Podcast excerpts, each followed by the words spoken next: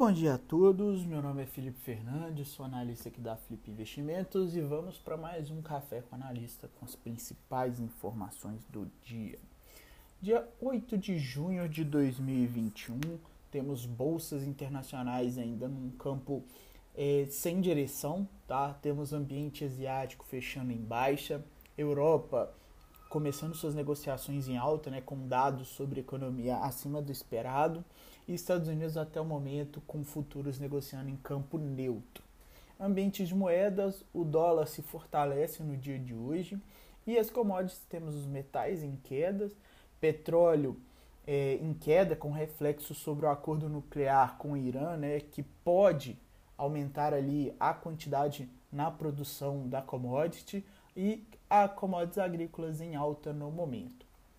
No ambiente político econômico brasileiro, temos o governo federal planejando estender por mais dois meses o auxílio emergencial de 250 reais até setembro de 2021, segundo informações de bastidores divulgadas pela Agência Internacional de Notícias Reuters. A extensão do programa será custeada por um crédito extraordinário de 12 bilhões de reais a ser enviado ao Congresso e outros 7 bilhões de reais que já estão disponíveis no orçamento autorizado para o programa.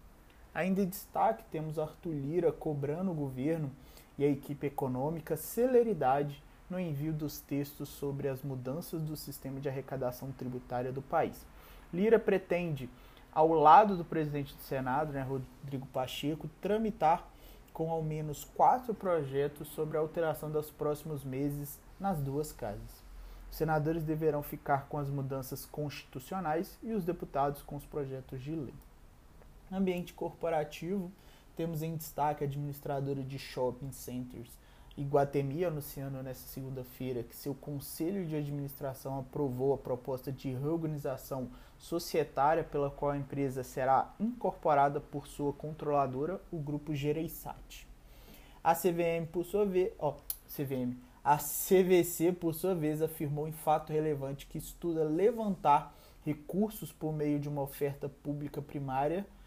e o Conselho de Administração da BR Distribuidora aprovando nesta segunda-feira a proposta de criação de um plano de previdência da companhia, batizado de FlexPrev, que será administrado pela Petros.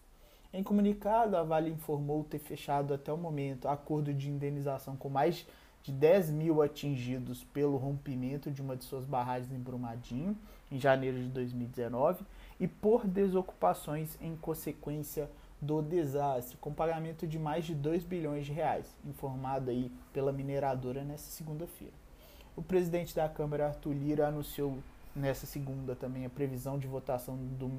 da medida provisória da privatização da Eletrobras no Senado até essa semana ou no mais, mais tardar a próxima. A Ryzen, né, a joint venture entre a Cosan e a Shell na, na área de distribuição de combustíveis e produção de açúcar e etanol, protocolou o prospecto né, da sua oferta inicial, é, segundo ali registros disponibilizados na CVM,